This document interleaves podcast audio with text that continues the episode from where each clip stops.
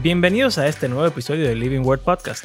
Mi nombre es Mario Escobar y hoy estaremos hablando acerca de la Cena del Señor. Resulta que uno de nosotros tuvo la osadía de realizar una cena con un grupo de amigos cristianos en su casa. ¿Eso está bien o está mal? Aquí vamos.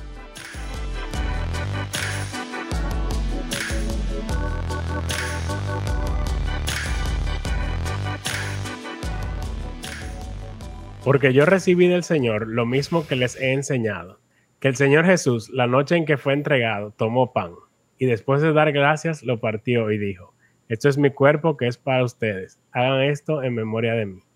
De la misma manera tomó también la copa después de haber cenado, diciendo, esta copa es el nuevo pacto en mi sangre, hagan esto cuantas veces la beban en memoria de mí. Porque todas las veces que coman este pan y beban esta copa, proclaman la muerte del Señor hasta que Él venga. Amén. Wow, tú sí eres espiritual. Wow. La verdad que, señores, aquí, aquí tenemos dos personas. Un santo y yo, Mario Escobar. Santo. Pero tiene que estar brillando, mira el fondo. Ey, es verdad. Oye, tengo la gloria de Moisés. La santidad. Tengo la gloria de Moisés atrás. El Shekinah de Dios. Aleluya. Esto es Living Word Podcast. Y aquí está Abraham Sánchez y el brillante. Estuve en Narnia que al final le dicen a cada uno de ellos su. Eso es un título.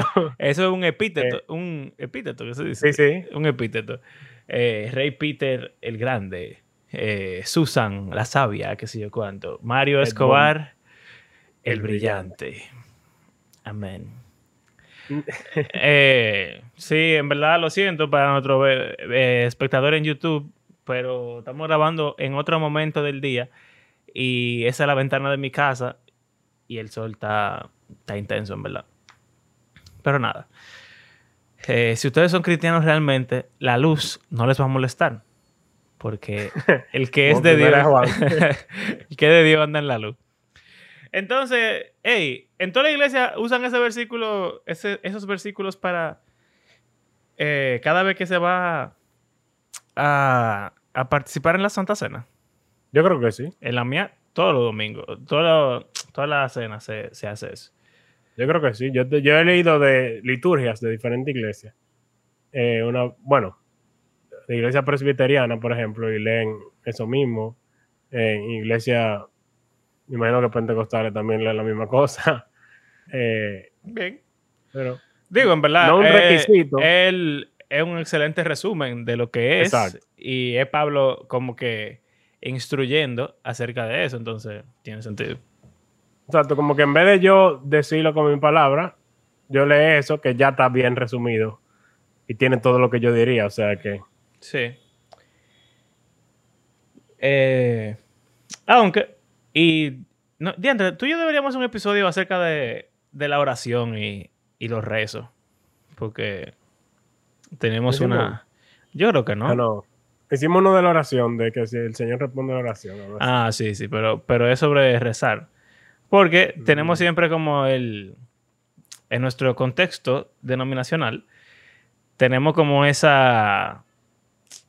Ese, ese rechazo a repetir siempre las mismas oraciones. Por el famoso mm. pasaje ese súper mal tra sí. traducido y mal interpretado de vanas repeticiones.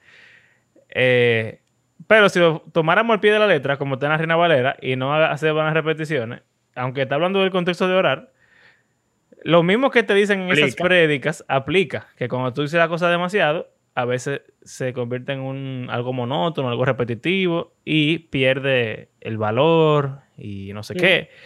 Y realmente... Bueno, ¿Mm? Incluso lo de celebrar la cena todos los domingos y hacerlo una vez al mes. No Sí. solo por logística, sino para hacerlo más como especial. y más menos- significativo, sí. Eh, entonces, nada, quizás eh, sea bueno variar esa lectura o hasta en algún momento hablar de tu mente para darle un chin de variedad a la cosa. Porque si siempre solamente se lee ese, ese pasaje, que es un gran pasaje, pero quizás la gente como que ya se desconecte cuando está en ese momento. Es posible. Lo digo. Ujú. porque una vez yo tuve la osadía de eh, dirigir una cena del Señor y yo frescamente no leí nada de la Biblia, sino que hablé con, con el grupo y ya, y tuvimos la cena.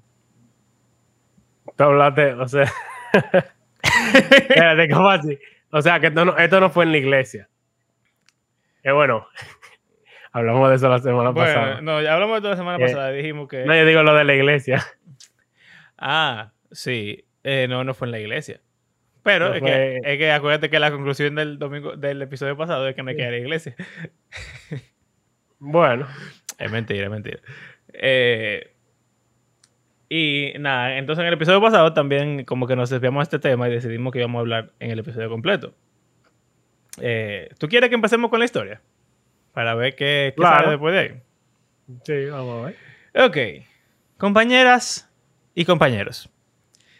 Yo eh, estaba en una reunión, en un estudio bíblico, dirigido por mí mismo, y en una casa que me pertenece a mí. Entonces estábamos estudiando el libro de Mateo en ese momento y llegamos al final del libro, al momento en el cual el Señor tiene la cena. Entonces, ¿sabes? Los estudios bíblicos son, son cosas súper eh, como informales, coloquiales, eh, muy poca, o prácticamente nada de liturgia ni nada de eso. La gente llega, empiezan a hablar, eh, si son amigos, tú sabes, hablan de cualquier cosa, y entonces empieza el estudio, estudiamos, hay comida por lo regular o algún tipo de picadera o lo que sea, se acaba, seguimos hablando y entonces cuando ya el momento de irse, se van. Lo mejor. Para mí eso es lo, lo- lo mejor que hay en la iglesia, hay un estudio bíblico. Entonces, se nos ocurrió hacer una... Wow. Se nos ocurrió hacer una celebración de la Santa Cena. Lo cual fue un poco extraño. Esas personas que eh, también eh, participan del estudio estaban como que, "Mm, y deberíamos hacer esto, porque como que, ¿quién hace Santa Cena en casa de nadie? Eso como que, no lo sé, me parece extraño. Pero decidimos ser unos eh, frescos y nada, tuvimos la Santa Cena. Fue muy, muy heavy. Porque no todo el mundo sabía que iba a pasar. Entonces, como por lo regular tenemos comida, nada, sacamos la comida y de repente sacamos un jugo de uva, porque obviamente nosotros no bebemos vino. Es muy, es muy caro. Y entonces sacamos unos pampitas, lo pusimos en unos platos. Estábamos Lo partieron. estábamos comiendo ahí, espérate, espérate, estábamos comiendo ahí, chill. Ah, señores, ¿qué les parece si practicamos y participamos de la cena, como ya leímos en Mateo? Y entonces, ah, qué sé yo cuánto. Un par de gente estaban ahí en para. Y, y nada, entonces, eh, nada, cogimos el pampita y lo, lo- partimos. Cada quien, o sea, el que tenía al lado lo partía así, zoom, eh, la cámara, espérate, lo partían así, zoom, y entonces se lo daban al que estaba al lado. Eh, una gente partía varios pedazos y se lo daba a la gente. Yo partí uno para mí, uno para tal gente, así, cada, se repartía el pan. Y entonces el jugo, se- la gente recibió su jugo. Obviamente no lo hicimos como Jesús, No que ellos compartieron la copa. comparten la copa como los católicos. Yo creo que los católicos incluso están cambiando eso ahora por el COVID. No sé. Y eso como que no lo ven bien alguna gente. Nada. Y entonces hablé un ching ahí como que de lo que significa la cena, por qué se hace y de cada elemento, obviamente el pan, tal cosa. Oramos por cada uno de ellos y no lo comimos. Y después nos comimos el resto del pan con humus. y eso fue todo, ¿verdad? A ellos les gustó, a mí me gustó. Y- Ok. Y se sintió. Fue heavy, fue como. Es interesante, una mezcla entre solemnidad, eh, informalidad y como. Amistad. Comunión. Sí, exacto, comunión. Porque muchas veces en la iglesia, eh, como cada quien tiene su pedacito de pan y su copita y está sentado en su silla y nadie habla con nadie. Eh, es un momento muy... No, so- eh, no sé si es como en, como en mi iglesia, pero todo el mundo se pone a como a orar o a bajar la cabeza y Sí, también. se desconectan, de se todo el desconectan mundo. de su alrededor. Incluso cuando los hermanos que vienen, bueno, en mi iglesia te llevan eh, los elementos. Sí, en la mía también. Los hermanos que vienen a, a, a dártelo a veces tienen que toparle a la gente como que, Sí. hey, Estoy eh, aquí ya. Y tú dije, ah, estaba orando. Y entonces te dan... Eh, sí, en mi iglesia es así mismo. Incluso... O sea que aunque uno está junto con los demás hermanos, es como muy individual. Sí. Eh, que, Personal. que de hecho te dicen así, como que este es tu momento a solas con el Señor para tú ponerte eh, a cuenta con Él, qué sé yo. Y yo nunca lo había visto como algo malo. Y no es que lo vea como algo malo toda, eh, ahora mismo. Eh, simplemente cuando pasó me di cuenta de que era algo que yo nunca había experimentado. Una cena Compartir. con comunión, exacto. Exacto. Se le llama así. Y, y en En- inglés se dice así, la comunión. Lo cual es un poco irónico. Entonces, fue un momento sumamente interesante, a todos nos gustó por eso, pero no dejó, a pesar de que estábamos en comunión y de que somos jóvenes toditos los que estábamos ahí y, ¿sabes? Como sea, el momento fue un momento solemne, porque desde que tú dices, este es el cuerpo de Cristo, perdón, esto representa el cuerpo de Cristo, eh, la cosa ya se pone seria. Claro, se pone en serio, sí. Y, pero no, no hay que ser serio sin dejar de tener comunión. Entonces fue, fue un momento muy interesante, de verdad. Y, y nada, pero es un secreto, porque yo siento que si yo digo eso, muchachos, mira. Ya tú lo estás diciendo a todos estos oyentes. Sí, lo bueno de tener un podcast pequeño es que tú dices la cosa y todavía es como un secreto. Después de varios años de que es- desentierran todo, todo, todo episodio. Sí. Lo usan en tu contra. Y me sacan de la iglesia después. Eh, pero nada, ¿qué, tú, ¿qué te parece? ¿Tú alguna vez has participado de una cena así? No, nunca. Pero, y me pregunto como que lo primero que pueden estar pensando también aquellos que nos están escuchando, o lo que pensaron, como tú dijiste. Y esto se puede. Y- y- es, es legal. Eh, y lo que me pone a pensar es en el principio de la iglesia, que es en Hechos, capítulo 2, bueno, a lo que le llamamos la iglesia, el cristianismo, etcétera, que es post resurrección y ascensión, cuando llega el Espíritu Santo y comienzan a hablar en diferentes lenguas y Pedro hace su discurso y se convierte en miles de personas. ¿Qué pasa después de eso? A mí me gusta mucho ese pasaje. Eh, dice, todos los que habían creído estaban juntos y tenían todas las cosas en común. Vendían todas sus propiedades y sus bienes y las compartían con todos según la necesidad de cada uno. Día tras día continuaban unánimes en el templo y partiendo el pan en los hogares, comían juntos con alegría y sencillez de corazón, alabando a Dios y hallando favor con todo el pueblo. Y el Señor añadía cada día el número de ellos, los que iban siendo salvos. Exacto. Así mismo. Ahí yo veo que sale que en las casas eh, estaban partiendo el pan. Me gusta que dice con sencillez de corazón. Como que. y juntos, con sí. alegría. Como que ese aspecto de comunión.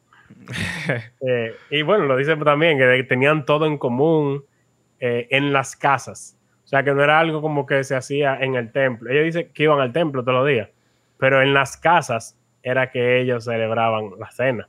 Sí. ¿Sabes que la Entonces- relación del templo de los cristianos y los judíos es sumamente. O sea, es completamente diferente. El templo de los judíos no era algo donde tú podías ir y que a sentarte, ni, ni nada de eso. Tú ibas a pararte a, a alabar a Dios y no era algo necesariamente colectivo, aunque sí. Pero muchas veces la gente iba solamente a ofrecer un sacrificio y ya. Entonces, no se parece nada a lo que nosotros pensamos cuando pensamos en el templo, que es donde tú, tú vas, te sientas, eh, leen la palabra, qué sé yo, qué. Eso es la sinagoga. El templo es simplemente. Eso es heavy, en verdad. Yo no lo había pensado. Los judíos tenían sinagogas y el templo. En la sinagoga hacían todo lo que uno eh, piensa cuando piensa en la iglesia. Eh, pero el templo era algo como completamente diferente. Nosotros lo hemos mezclado. Eso me parece interesante. Pero ellos hacían todo en sus casas. Lo... Ahora, Qué raro. Era como eh, dos iglesias las- diferentes.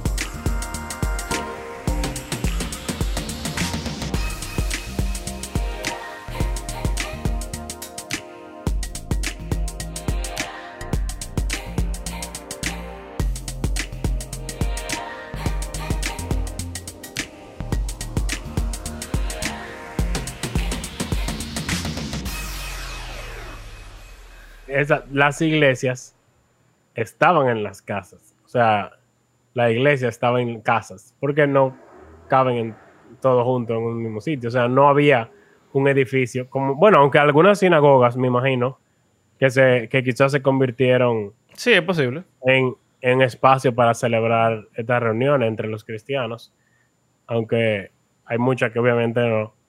Eh, pero el lugar más lógico de la gente juntarse en la casa Claro. eh, y en aposentos altos, como dice la Biblia.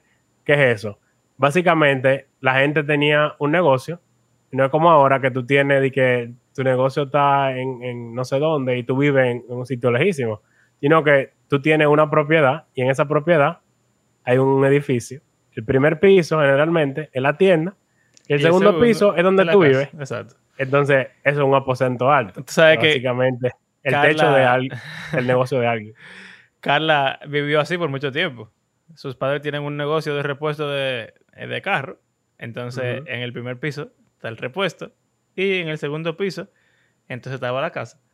Exactamente, sí, Eh, así mismo yo conozco sí otras personas y, y uno que tenía un, un picapollo que vivían atrás, ahí mismo, Eso es bacano, en verdad. eh, Como es que, diferente. Sí, es una vida muy diferente en realidad. Y claro, cada, cada quien con el contexto en el cual vive. O sea, no es que todo el mundo tiene que conseguirse ahora un aposento alto. Eh, pero sí, las casas, o sea, ¿qué, qué mejor que una casa? También lo hacían por lo regular en casa de personas, de las personas más pudientes Claro. de, de la comunidad. Porque obviamente la casa de alguien que no tiene mucho dinero va a ser pequeña, no cabe muchas personas. Bueno, Eh, los que no eran pudientes ni siquiera tenían casa porque eran esclavos. O sea, o sí. siervo. eh, O sea, pero que- vamos a decir que quizá habían gente que tenían casa grande y gente que tenían casa Sí. chiquita. Pues, Sí, claro. se- según uno puede leer, o sea, el, el anfitrión de esas reuniones, por lo regular, tenía una Sí. casa que, donde cabía la gente. La gente que tenía más, llevaban más de comida y todo eso. Y, y todo el mundo compartía de ahí. Entonces, era como una relación muy cercana, muy estrecha. Y eso, eso suena bacano, en verdad. Suena Ahora, agradable. es raro porque para nosotros, como estábamos hablando la semana pasada, la iglesia es toda la gente que se reúne en el mismo edificio. Aunque algo que sí pasa es que no todo el mundo participa, y eso lo hablamos también, cuando hay cena del Señor. Si, si se hace Sí. que domingo en la noche o qué sé yo, ya de por sí no está la iglesia entera participando. Pero tú como que coges un grupo más pequeño de la iglesia y haces algo como así por tu cuenta. Es como extraño, no porque la Biblia diga que eso no se puede, sino porque es algo que no hacemos. Simplemente. O sea, Sí. no es una práctica. Tú sabes que, eh, como volviendo a lo que tú dijiste primero, de que se hace de noche a veces y la gente no está, no está toda la iglesia y eso. Se- pensé así súper rápido que, que es raro que nuestra denominación, eso es algo full bautista en realidad. Si tú te pones la historia de los bautistas en Estados Unidos, era así. Y es que la predicación se ha convertido en el centro de la reunión de la iglesia. Pero no era así antes. Y no es así en todas las denominaciones tampoco. Exacto. Eh, antes el centro de la reunión era la, la cena. El pan. Y uno lo puede ver en la misa de los católicos. Se llama misa, la palabra misa significa masa, pan. Eh. Y el punto es, literal, o sea, ellos se reúnen es a partir del pan. El, el evento central principal de, de la, de la misa es la Eucaristía. Entonces, en las iglesias, tú, tú tú te puedes dar cuenta, predica el pastor y la gente se empieza ahí. Están tocando la. Ajá, la última canción. Ya la mitad de la iglesia se fue ya. Porque ya el pastor Pero- predicó. La mía no pasa eso. Ah, bueno. Eh, yo en mi iglesia, en conferencias también, tú lo ves. Ah, eso sí, eso sí lo, lo he visto mucho. En mi iglesia pasa, por lo menos. Eh, eh, no todo el mundo, ¿sabes? Ni la mayoría, pero un grupo de gente. Ya se acaba la prédica, el pastor ora, se baja, y en lo que sube el, el director de la alabanza, y en lo que están cantando la última canción, ya hay, ya hay un, un grupo de gente que se están yendo. Porque uno va a la iglesia a escuchar la prédica. Lo, lo importante ya pasó. Sí. Pero Lo- es ilógico, Es triste eso. porque en, si realmente la prédica es lo más importante, tú lo puedes oír por internet. Que es un problema grande que hay, que quizá sería interesante hacer un... Bueno, ya hicimos eso, de congregar. Sí. Ese episodio era de eso. Pero consumir la prédica como un podcast. Sí. eh, eh, Quizá eh, sería sea, bueno mandar eso a los pastores. Que se no quejan de que- reemplaza. los pastores se quejan, men, de que la gente va... eh, no va a la iglesia porque, porque está digital. Pero en verdad, si la iglesia solamente escucha una prédica, es lo más práctico. Exacto. Si la iglesia es la comunión, si la iglesia es cantar juntos, si la iglesia es orar uno por los otros, pues entonces eh, no va a pasar. Mira que, por lo menos en mi iglesia, en los cultos de oración, no es que va mucha gente, pero desde que se abrieron, va la misma cantidad de gente. Y la gente que no iba era por el COVID, y mientras más ha ido soltando el COVID, más gente va. Porque el punto del culto de oración no es mandar peticiones, como se hacía, no sé si en tu iglesia se hacía así, pero la mandaban por WhatsApp o por email o algo así. Y decían a la gente que oraran. Pues, se- hace. Entonces, el punto no es orar, porque cualquiera puede orar en cualquier momento. El punto es reunirse a orar juntos. Y Ujú. en el culto de oración no ha pasado eso. Nadie ha decidido de que, ay, manden el culto de oración por, eh, por YouTube, que sé yo cuánto. Porque es evidente que lo que tú quieres hacer es estar con tus hermanos. Entonces, sí. Eso es triste. Si el culto fuera para celebrar la cena, pues sería imposible celebrar la cena a distancia. Pero Bueno. para eso habría que...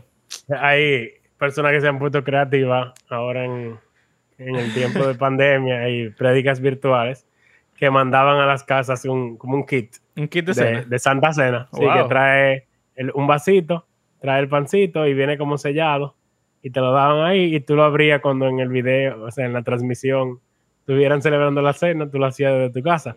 Pero tú te estabas bebiendo el jugo y comiendo el pan, pero Sí. tú no estás con, con nadie. Mira, si la, si la cultura de la iglesia es la de la comunión en la cena, pues yo veo eso súper bien. Porque vamos a... O sea, en mi iglesia duraron más de un año sin comer la cena. Duramos todos. Sí. Lo cual es... O sea, considerando que eso fue lo- la dos única cosa que Jesús nos mandó a hacer. Así, de que... Exacto. Concha, le duramos un año sin hacerlo. Eso... eh, eso no está bien, vamos a decir. En cierto modo denota como no es prioridad en cierto modo. Aunque sí, Exacto. teóricamente sí lo es. Y obviamente es importante. Y no es que lo consideren lo importante, pero esa percepción de que el- la predicación es lo número uno. si fuera tan importante como la predicación, hubieran hecho algo así como lo que tú estás describiendo. Porque. eh, o eh, buscar otra alternativa. sí, De hacer grupos pequeños en casas, como tú estás describiendo. también.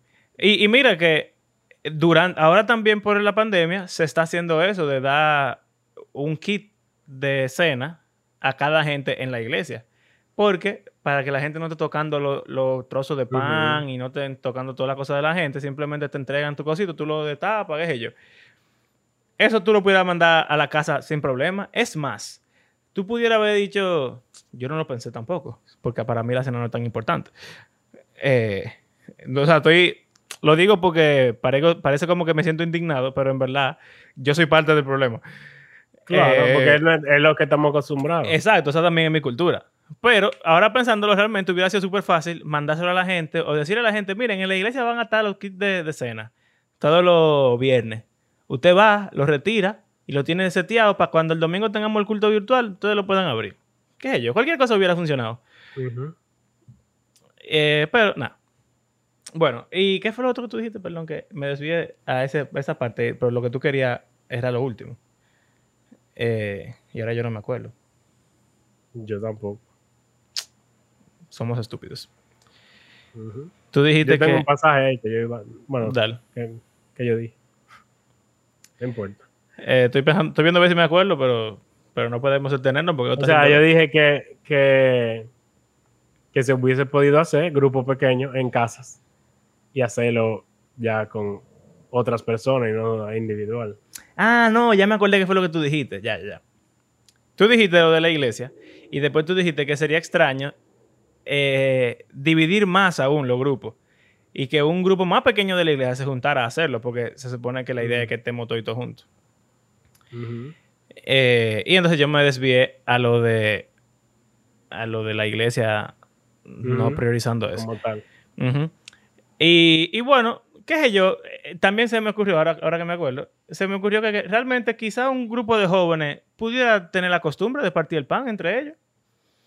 O si la iglesia tiene eh, designados grupos pequeños para que la iglesia entera sea de la cual la iglesia entera sea parte. Por ejemplo, vamos a decir que hay una iglesia de 200, de 200 miembros, que haya eh, 10 grupos pequeños distribuidos por la zona y que cada uno tenga 20 personas de la iglesia. En un mundo ideal, todos irían a su grupo pequeño. Claro. Pero Pero O sea, vamos a decir que vayan 15, porque tampoco, que- exacto. de esos 200 no todos Y- van a la iglesia todos los domingos. en cada uno de esos grupos pequeños se celebre la cena, ya sería algo más parecido a lo que ustedes experimentaron, más o menos, que Sí. se tiene la comunión, se siente el estar con nosotros y no se vuelve tan como individual. Eh, y también se puede participar más que simplemente recibir un pedacito, sino que se puede hacer ese tipo de cosas, de partir. Hay gente que, que obviamente se pone a pensar y que, ay, no, que alguien toque la comida, ¿quién me voy a comer? Que si yo, yo diría que esa persona no está como No te en la mentalidad correcta. Exacto. No, porque le importa más que alguien topó el pan que se va a comer a que qué es lo que estamos haciendo. Claro. Y bueno, no sé, quizás porque somos hombres y no, no importa eso. Que sexista. Mira. No, lo digo porque las, la- cada vez que yo hablo de eso, del partimiento del pan, las chicas generalmente se dicen, oh, alguien tocó mi pan. Estoy pensando en una persona en específico, pero nada. Eh, hay gente que sí, que tienen miedo a los gérmenes y eso. y más ahora con COVID, qué sé yo. Sí. Tú sabes, eso a, a mí me molesta cuando eh, los pastores generalizan en las prédicas de que, que, ah, que si tú tienes miedo de venir a la iglesia por el COVID, tú estás mal, porque no hay lugar más seguro que la iglesia, aquí está el Señor. Cuando eso para mí no es la, la mejor forma de solucionar el problema, vamos a decir. Pero, en cierto modo, conchale, si para ti, o sea, uno va a trabajar, eso sí lo dicen, en mi iglesia lo dicen, yo estoy muy de acuerdo. Tú vas al supermercado donde está pila de gente, tú vas al trabajo donde hay pila de gente, tú, tú sabes, y uno hace eso con el nivel de cuidado dependiendo de quién tú seas. Yo soy no tan cuidadoso con el COVID. Yo me pongo mi mascarilla, qué sé yo, ¿sabes? Pero no, no estoy arriba de, de gérmenes de nadie, ni mío, ni nada de eso. Hay gente que no puede andar sin una manita limpia, eh, doble mascarilla, no sé. Pero cada quien hace lo que tiene que hacer pa- para vivir la vida. Y yo creo que si la gente hace eso para vivir la vida normal, de, de ir al supermercado y ir al trabajo, pues, conchale, deberían hacer lo mismo para ir a la iglesia. Y si eh, hubieran grupos pequeños o reuniones de jóvenes o cosas así, también. Algo que noté desde que empezamos el estudio bíblico en mi casa, no sé si es tu experiencia también con, con el grupo de jóvenes de allá, es que para el grupo es como que a ellos les gusta venir. Sí. Y es una reunión, como que somos amigos, entonces ellos van y ya. Ellos vienen y entonces vienen para mi casa. Y es como si fuera una juntadera, pero estudiamos la Biblia. Entonces no se siente esa como... Tú sabes, Como que, que es pesado ajá, ir congregarse. ellos, ellos vienen porque quieren y ya. Si no pueden, no pueden, pero, pero vienen casi toda la semana porque, porque ellos quieren venir. Entonces, no sé, esa mentalidad creo que, creo que nos hace falta. Pero, nada, volviendo a eso de, de lo de lo- los pequeños grupos. Tú y yo hemos hablado mucho de, antes, ya no casi no lo hablamos en verdad, de separar la iglesia en pequeños grupos a veces y para que haya más comunión. Y, por ejemplo, en mi iglesia los, los martes hacían estudios bíblicos. En, habían cuatro o cinco estudios bíblicos. Y la gente, o sea, la cantidad de gente que iban era, era bien. Y siempre había cena. O sea, comida. Ah, ok. ¿Qué, qué tan difícil sería agregar a esa dinámica un partimiento del pan? Sería... Hay otro asunto, que es que normalmente, no sé en tu iglesia, eh, pero en muchas iglesias, en la mía no es un requisito de que sea un pastor quien dirija el tiempo de la cena. Sin embargo, hay denominaciones en que es obligatorio. Bueno, eh, los eh, presbiterianos, por ejemplo, al pastor no necesariamente le llaman pastor, pero sí es como que el ministro de la palabra y los sacramentos. O sea que él es el que predica, pero también el que bautiza y el que dirige el tiempo de la cena. O sea que como que el título de pastor eh, te- es como específico de qué es lo que hace. Sí. Y no, no puede alguien que no sea, que no esté ordenado como pastor, etcétera, oficiar ese tiempo. Pero, eh, por ejemplo, en mi iglesia no es un requisito, pero así que se hace siempre. O sea, yo no recuerdo una cena en la cual no haya estado uno de los dos pastores. Y si algún día ninguno de los pastores está, obviamente se, se haría si toca eh, en calendario. O no sé, quizás se movería para que lo haga, para que lo dirija el pastor. Quizá lo hiciera un diácono o algo así, no sé. Sí, o sea, yo hablé con mi pastor sobre eso, yo le pregunté de eso de hacer reuniones, de celebrar la cena en una casa. Y él me dijo, él se quedó como, como que nunca lo había pensado. Pero él dijo, no hay nada en la Biblia que diga que eso no se puede. Que tiene, no, no dice que tiene que ser un pastor y no dice que no puede ser en una casa, porque Claro, eso, eso es lo que había. sí. Pero te- no sé si tú quieres decir algo de eso, pero yo tengo un pasaje de, el de Corintio que, con el que comenzamos.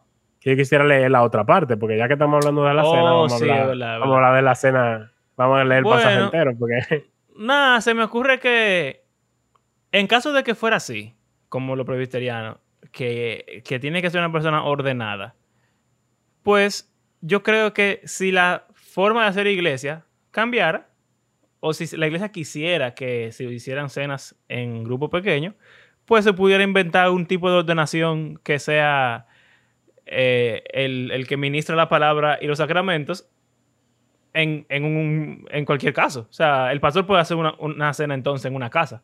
Así que ordena a más gente que tengan la, la capacidad, porque hay más gente que predican. En, por lo menos en nuestras iglesias hay mucha gente que predica, aunque no todos son pastores. sí. Si tú haces Pero ahí tienen también, en, en esas iglesias, tienen como un valor más grande a la cena, versus lo Sí. que estaba diciendo.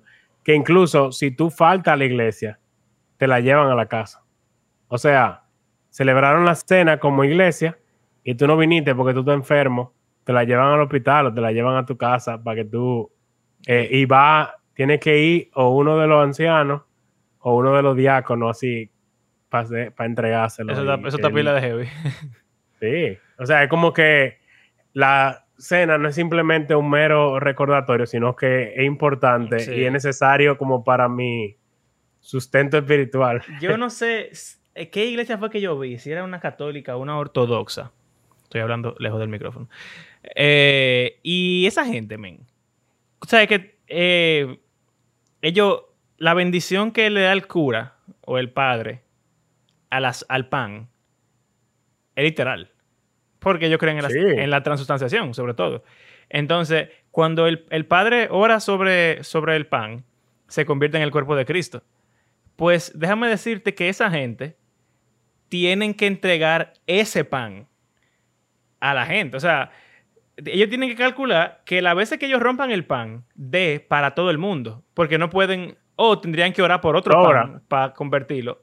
Y si ah, para sobra, que no, no falte. Pero si sobra lo guardan. y si sobran lo guardan porque ese es el cuerpo, de cuerpo. Cristo. Entonces, eh, sí, hay diferentes cosas que, que pasan, pero yo creo que en, en cualquier modo uno pudiera buscarle la vuelta a que, a que se haga eh, en forma pequeña, porque como tú mismo leíste, así se hacía en la iglesia antes. Entonces, Y no todos eran ancianos y todos eran pastores. Claro. O quizás simplemente, ¿sabes qué? Vivimos en un momento en el cual hay mucha... Hay un énfasis muy grande en lo oficial, ¿sabes? En el pastor oficial, en el que sé yo qué. Pero quizás el que, el que lideraba... El líder. Exacto, ya era el pastor. Exacto. Entonces... Nada.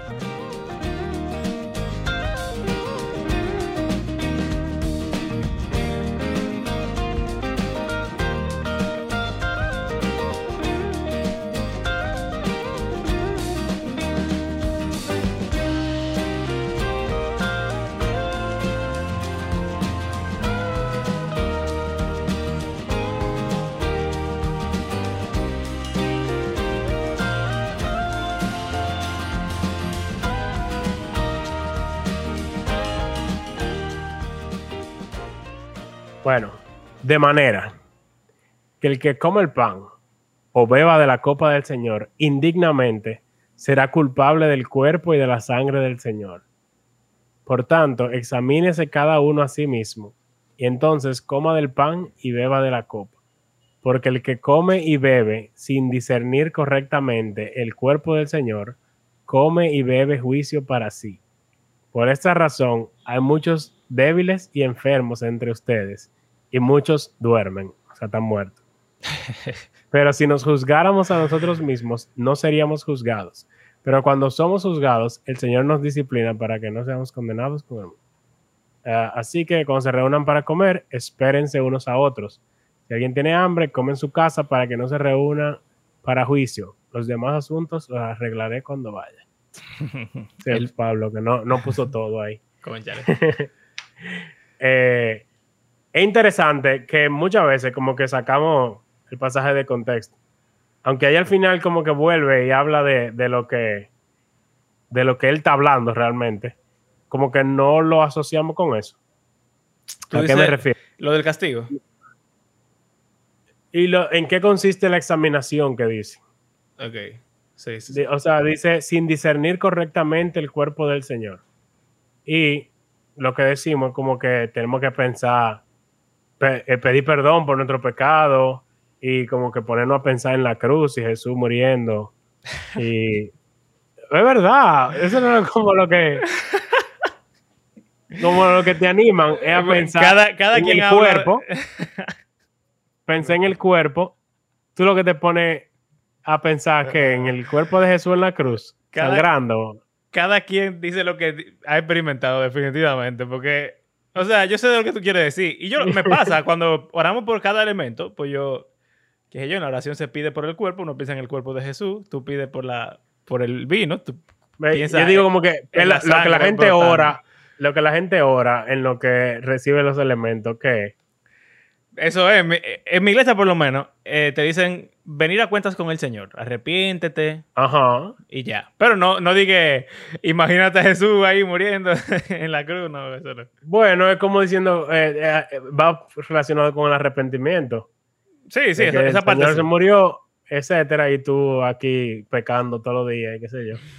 Pero el contexto de todo esto no lo leímos y yo no me lo volé a propósito, porque generalmente es lo que hacemos. Nadie lo Y aunque sea, como dije, se alude ahí un chin eh, al final, ¿qué es lo que pasa?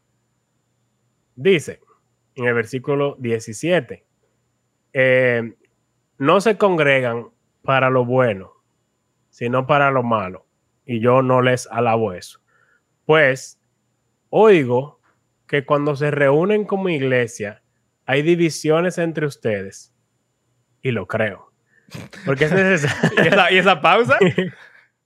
Porque es necesario que entre ustedes haya bandos a fin de que se manifiesten entre ustedes los que son aprobados. Por tanto, cuando se reúnen, esto ya no es comer la cena del Señor, porque al comer, cada uno toma primero su propia cena y uno pasa hambre y otro se embriaga.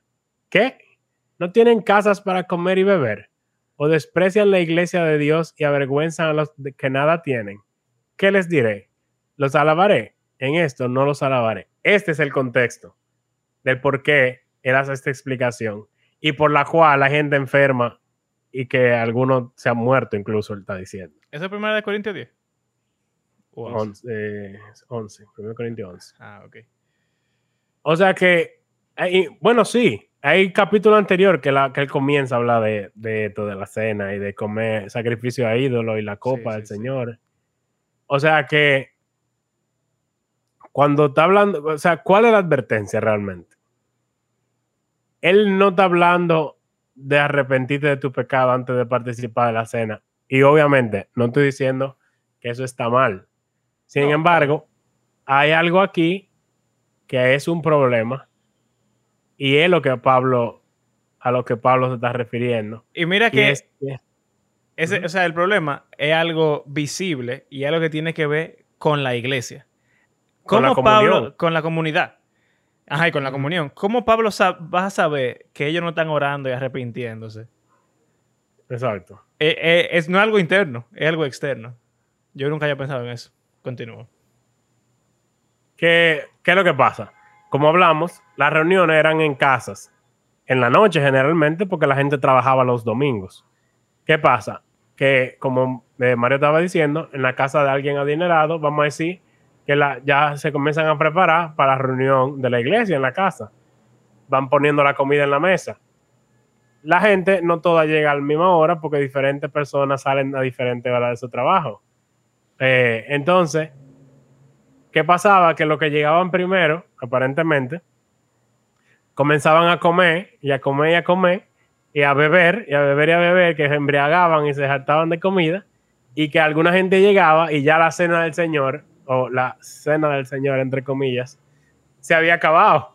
Entonces no le tocaba y no, no formaban parte de, Sí. de ese... O sea, Qué fuerte. en y, y dice también que hay división entre ustedes, y eso se habla más al principio del capítulo, como que ellos eligieron sus, sus líderes, cada uno de ellos. Yo Ujú. soy de Pablo, yo soy de Pedro, yo soy que sí, ok. Entonces, la comunión, el- la cena del Señor, eh, la comunión es importante. Que todos tengan un mismo sentir y que todos estén considerando el cuerpo. Yo oí a alguien, no sé, o sea, habría que hacer como un estudio de palabras, pero cuando habla del cuerpo del Señor, Pablo, aquí, no ¿será que está hablando de la iglesia? Tú sabes que O sea, yo, yo iba a decir eso mismo miembros. ahora. Yo iba a hablar de eso ahora mismo.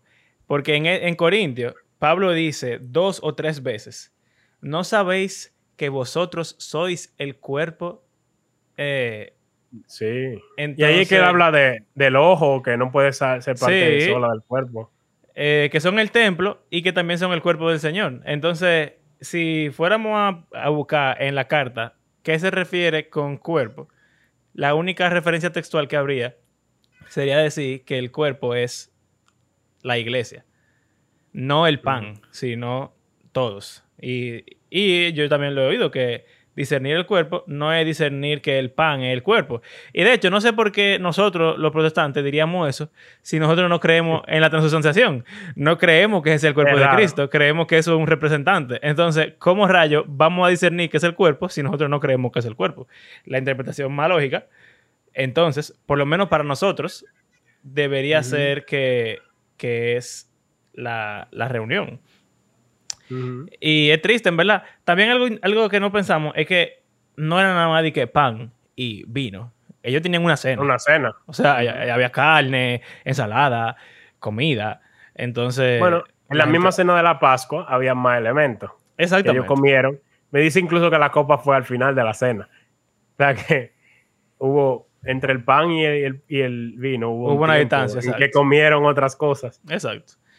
Entonces, nada, como que era mucho más orgánico de lo que nosotros hacemos. Y por eso daba la oportunidad a que pasara esta clase de cosas. Uno pudiera decir que quizá lo hacemos más individual para evitar esa clase de problemas, pero la solución que Pablo se ideó no fue individualizar el asunto. Más bien fue echarle un boche a la gente y decirle que ellos eran unos egoístas y que se esperaran y que comieran en Eh. comunión. Exacto. Él lo dice literal. Cuando se reúnan a comer, espérense uno a otro. Esa es la conclusión del- Sí. de, de esta, de esta sección.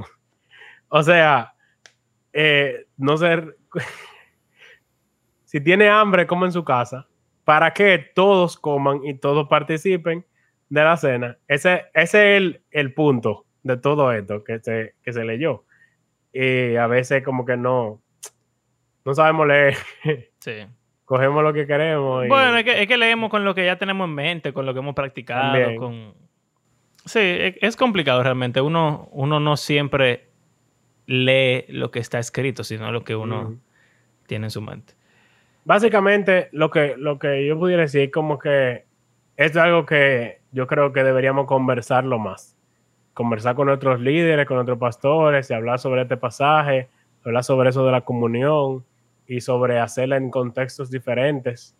Eh, no sé, como ver si podemos hacer algo en el cual ese sentido de comunión y de comunidad y del cuerpo de Cristo como la iglesia no sea tan como individualista, sino que podamos como pensar que estamos todos juntos eh, Sí. participando en este momento y recordando que es el punto. No es un velorio, es una celebración.